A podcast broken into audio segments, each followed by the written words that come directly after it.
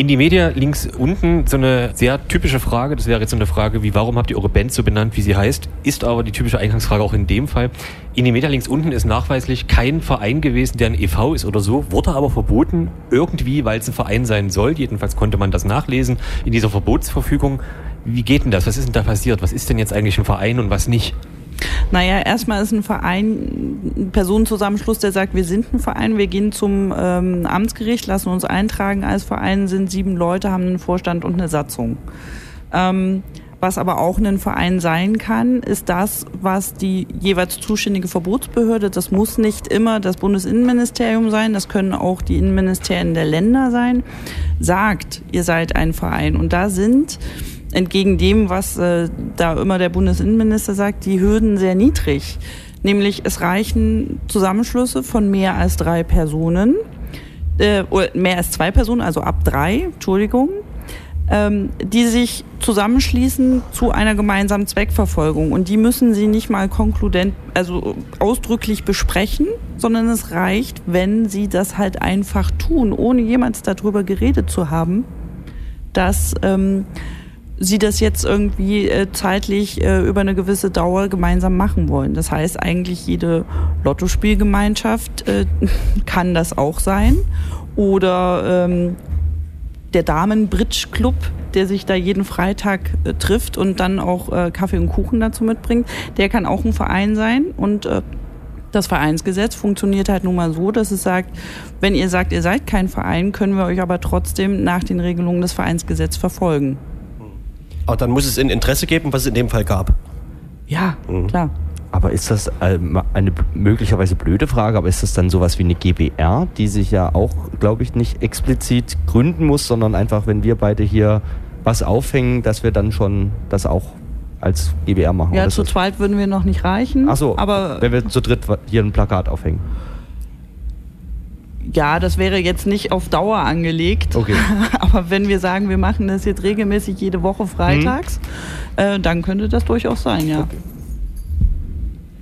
Das heißt, die, was ist eigentlich jetzt, also die Seite ist offline, ne, seit einiger Zeit oder jedenfalls nicht sinnvoll äh, zu erreichen.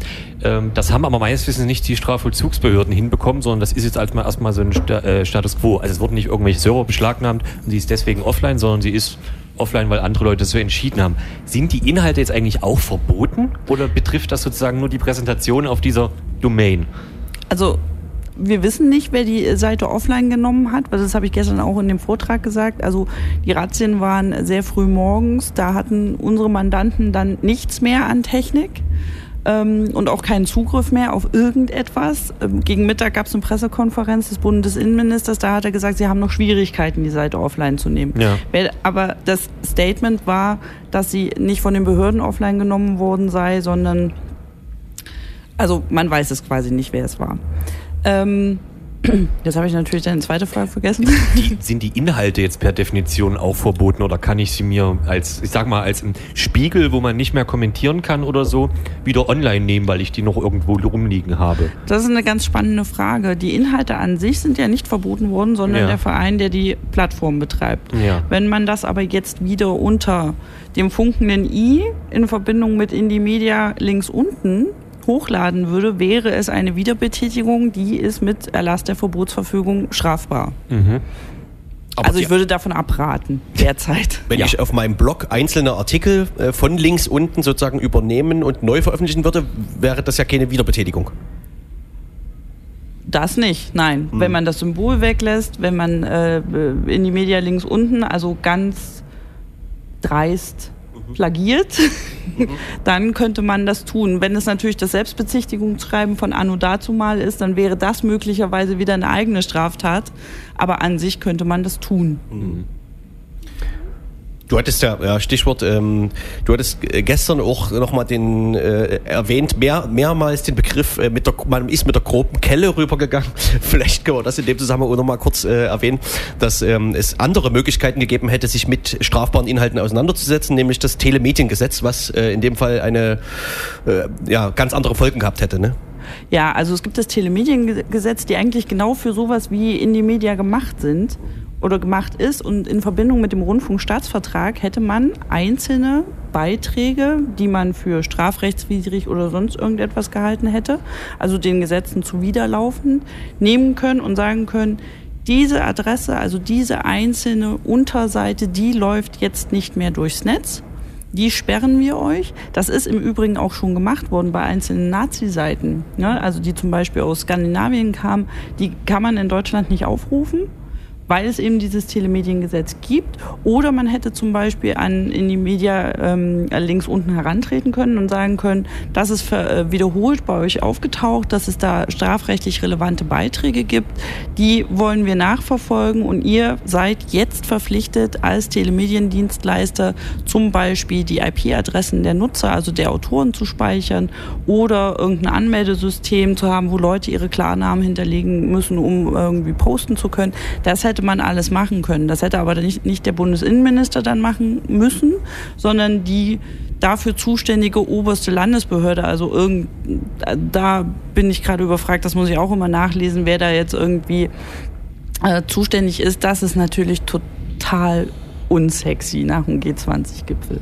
Die, die Frage, die sich immer so ein bisschen äh, stellt, ist, wie wurde links unten in die Media, in die Media links unten eigentlich angesehen? Ne? Wenn man sich so durch die Presselandschaft fühlt, hat man immer das Gefühl, dass eigentlich nie jemand richtig kapiert hat, wie diese Plattform eigentlich äh, funktioniert. So, ne? Also da wurde halt dann immer gesagt, links unten ist eine linksextreme Plattform, da wird zu das und das aufgerufen, das kann doch nicht sein. Wie kann denn sowas online sein? Diese Betreiber sind ja äh, schlimm und so. Und sehr selten wurde wieder gespiegelt, dass es dort dieses Open Posting Prinzip gibt und das halt eigentlich eigentlich nur eine äh, Veröffentlichung, Veröffentlichungsplattform äh, ist. Wie, wie ist denn, hast du das Gefühl, dass das, oder anders gefragt, wie nimmt denn die Justiz das eigentlich wahr? Haben die das irgendwie reflektiert, dass das schon ein ganz schöner Spin ist, den die da selber machen? Oder meinen die das ernst in dem Sinne, dass das, also die Betreibenden haben das alles sich selber zu eigen gemacht und meinen das so? Oder keine Ahnung, wie die sich das vorstellen? Also das BMI, das Bundesministerium des Innern, das nimmt das sehr ernst. Also okay. sie führen das auch aus. Sie sagen quasi, ja, ja, wir wissen, dass die das nicht selber geschrieben haben, aber indem sie quasi diese Wandzeitung, die Plattform bieten. genau die Plattform bieten, äh, machen sie sich das zu eigen und außerdem haben sie es ja auch nicht gelöscht. Das ist die Argumentation des BMI, wie die Justiz das sieht. Das wissen wir halt tatsächlich noch nicht. Also wie das Bundesverwaltungsgericht, das hat sich bislang, außer uns zu sagen, das ist hier ihr Aktenzeichen, unter dem die Klage läuft, das sind die Akten vom Bundesministerium des Innern und wir geben ihnen bis Ende Januar Zeit, ihre Klage zu begründen, haben die sich noch gar nicht dazu geäußert. Die einzigen, die da schon mal hätten drüber gucken können, kritisch, wären die Verwaltungsgerichte gewesen, die die ganzen Beschlüsse zu den Beschlagnahmungen, den Sicherstellungen, den Hausdurchsuchungen, den Postbeschlagnahmungen, den E-Mail-Beschlagnahmungen gemacht haben. Und die sind, also ich versuche es jetzt mal sehr wohlwollend ähm, zu formulieren, ganz drüber hinweggegangen. Die haben das abgeschrieben, was in der Verbotsverfügung steht, haben sich das meiner Meinung nach überhaupt nicht angeschaut, ob das ausreichend ist, ob es dort irgendwelche Belege gibt, die diese Annahmen, die da drinnen stehen, rechtfertigen, haben die Beschlüsse ausgefertigt und waren dann fertig damit. Ist das Bundesministerium des Innern jetzt eigentlich die Klägerin oder äh, der Generalbundesanwalt? Nee, also Kläger sind unsere Mandanten.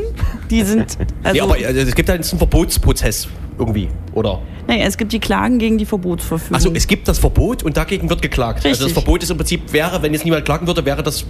Da. Wäre es da. Hm. Genau. Also gutes Beispiel ist ähm, quasi die antagonistisch andere Seite, was aber schon vergleichbar ist, wäre Alter Media. Das ist eine ähm, so ein Nazi-Forum gewesen, wo die halt ähm, äh, ihre Hetze in die Welt geblasen haben. Ähm, und da ist gegen die Verbotsverfügung einfach überhaupt nicht vorgegangen worden. Da gibt es jetzt auch Strafverfahren, läuft gerade vom OLG Stuttgart 1.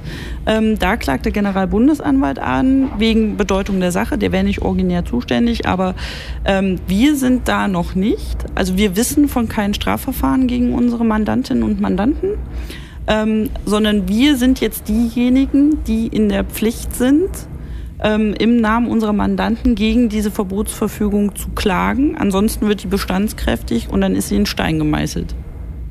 Weiß jemand, ob eigentlich irgendeine Strafvollzugsbehörde jemals einen Löschantrag gestellt hat? Also haben die irgendwo ein Fax hingeschickt, bitte löschen Sie das Bekennerschreiben XY, weil das ist gemein? Ich weiß es nicht. Hm. Weil es gibt ja, gibt's in, der- in der Juristerei gibt es doch immer diese, wie heißt das, das kleinere Mittel oder die... Die das, Verhältnismäßigkeit. Die, Ver- ja, ja, ja, genau. Ja, ja. Hätte man ja einen Fax schreiben können. Das kleinere Übel. Ich faxe gerne. Also ich glaube, wir auch.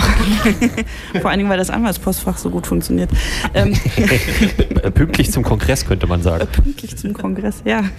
Ähm, das wissen wir nicht, aber das wird natürlich auch eine Frage sein, wenn das Bundesverwaltungsgericht sich wirklich tatsächlich, ähm, eben weil hier ein Grundrecht betroffen ist, nämlich das ähm, der Pressefreiheit, wirklich damit auseinandersetzt, dann wäre natürlich auch mal zu fragen, wegen wie vielen Beiträgen sind denn eigentlich Strafverfahren eingeleitet worden und wie viel, also was macht den Prozentsatz aus? Ne? Also, weil wenn wir dann irgendwann dabei rauskommen, zu sagen, die tatsächlich inkriminierten Beiträge machen nur 0,5 oder 1 Prozent oder 3 Prozent aus, dann müsste man sich ja schon mal fragen, kann man da noch von einem Gepräge dieser Plattform sprechen?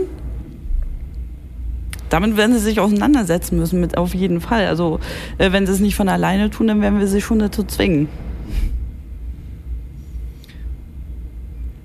Was äh, den Ausgang sämtlicher Verfahren angeht, hast du dich ja gestern nicht allzu weit aus dem Fenster gelohnt, äh, gelehnt, aber wir wollen es natürlich wissen.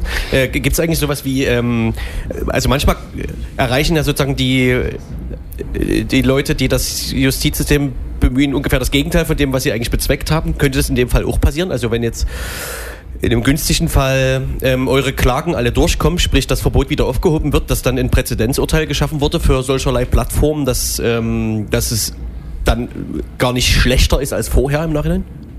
Wie nicht schlechter als vorher.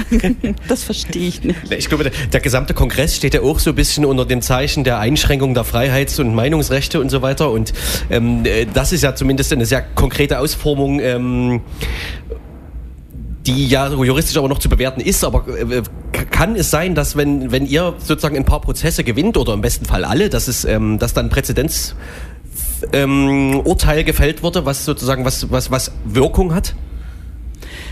Naja, die Wirkung wäre, dass den Behörden gesagt wird, so könnt ihr es nicht machen. Oftmals haben diese Urteile aber dann äh, so immer so einen, so einen kleinen Wermutstropfen, dass die Gerichte dann sagen, ihr müsst es dann aber anders machen. Ihr könnt das schon tun, nur auf eine andere Art und Weise. Wahrscheinlich eher sagen sie ihnen dann in so einem günstigen Fall, ihr hättet es übers Telemediengesetz machen müssen. Da ploppen dann natürlich andere Probleme auf. Ja. Ne? Also dann kann es einfach sein, dass die anonymen Posting, also diese Open Posting Plattform einfach äh, dadurch dicht gemacht werden, dass man sie zwingt und auch das wäre strafbar, das dann eben nicht zu tun, ähm, die Anonymität aufzugeben ihrer Nutzerinnen und Nutzer. Ähm, das wäre natürlich dann ein anderes Mittel, aber das können sie halt auch jetzt schon tun. Deswegen, wir können da eigentlich nichts verlieren. Wir sind, wir, wir kommen ja aus einer Position, wo schon alles verloren ist, wenn man es mal so drastisch aussagen muss. Äh, Und wir können ja eigentlich nur noch gewinnen. Ich finde, das viel riskantere daran ist, ähm, was aber nicht Grund dafür wäre, das eben nicht zu tun, weil wenn man sich nicht dagegen wehrt, dann nimmt man es hin, dass es natürlich sein kann, dass das Bundesverwaltungsgericht sich hinsetzt und sagt, nee, so weit geht uns die Pressefreiheit nicht. Und dann wird es aber eher ein gesellschaftliches Problem als ein juristisches Problem. Also dann muss man halt sich tatsächlich über, überlegen, ist das noch ähm, die Art von Pressefreiheit, die eigentlich vom Grundgesetz mal gedacht war. Du hattest gestern im, äh, du hast es gestern schon gesagt, man könnte es nochmal äh, fragen. Das Ganze, oder ja, das Ganze hat ja eine interessante politische äh, Komponente, ganz offensichtlich, dieses Jahr 2017. Mhm, viel passiert, viel Schönes, viel Schlechtes, also vor allem Schlechtes. Ähm,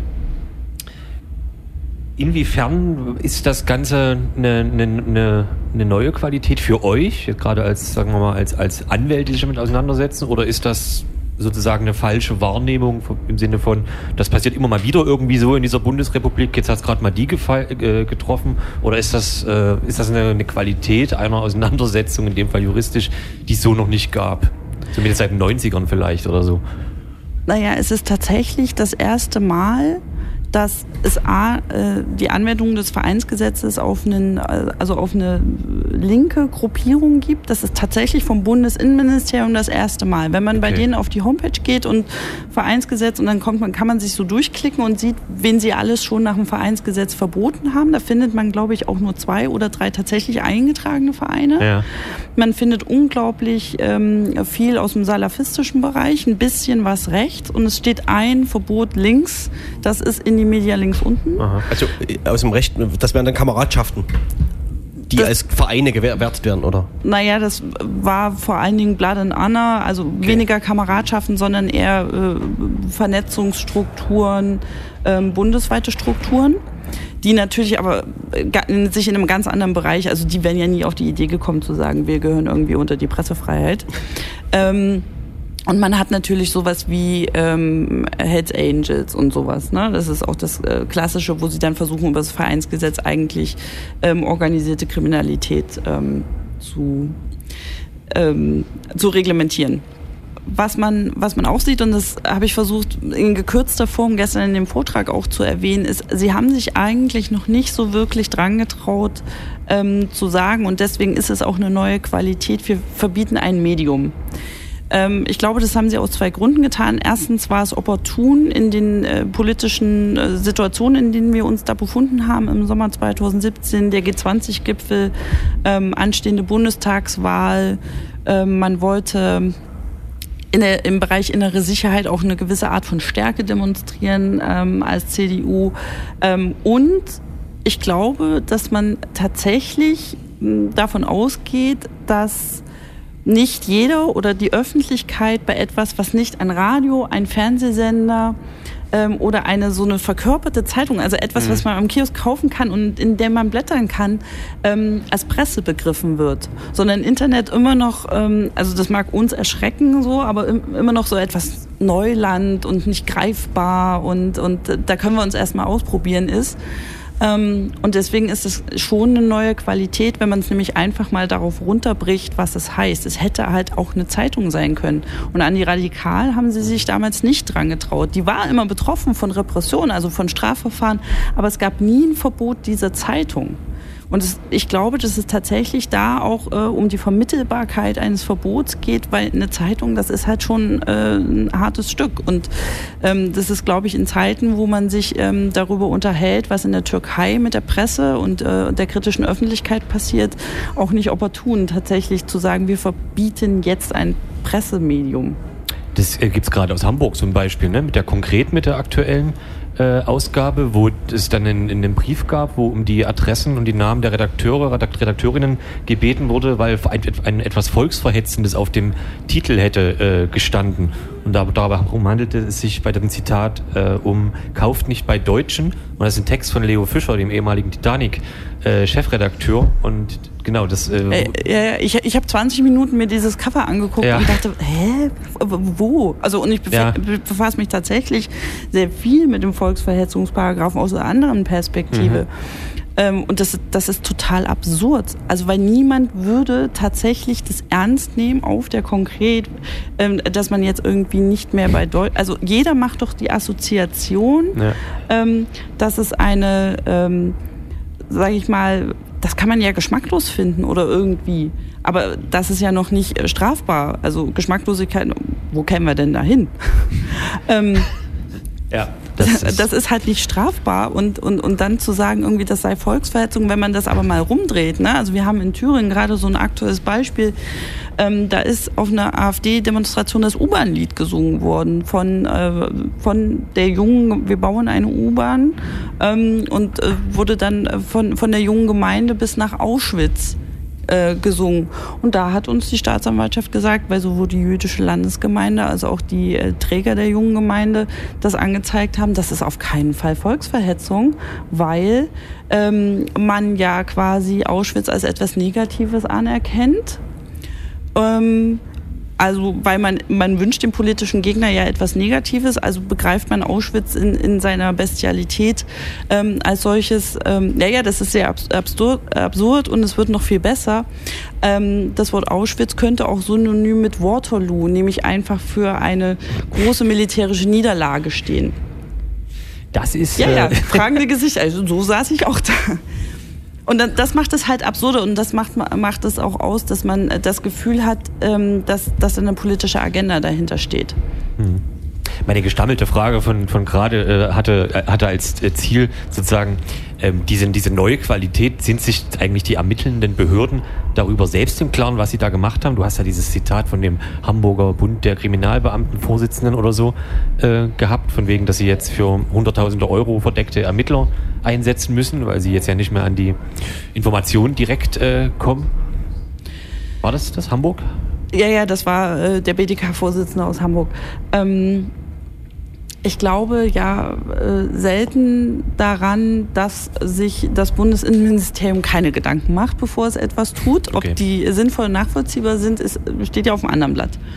Ähm, wenn man es aber so wie wir das begreifen als einen Akt der Politik, was ich immer kritisieren würde, wenn Polizei und äh, Behörden, die für die öffentliche Sicherheit und Ordnung sorgen sollen, anfangen Politik zu machen.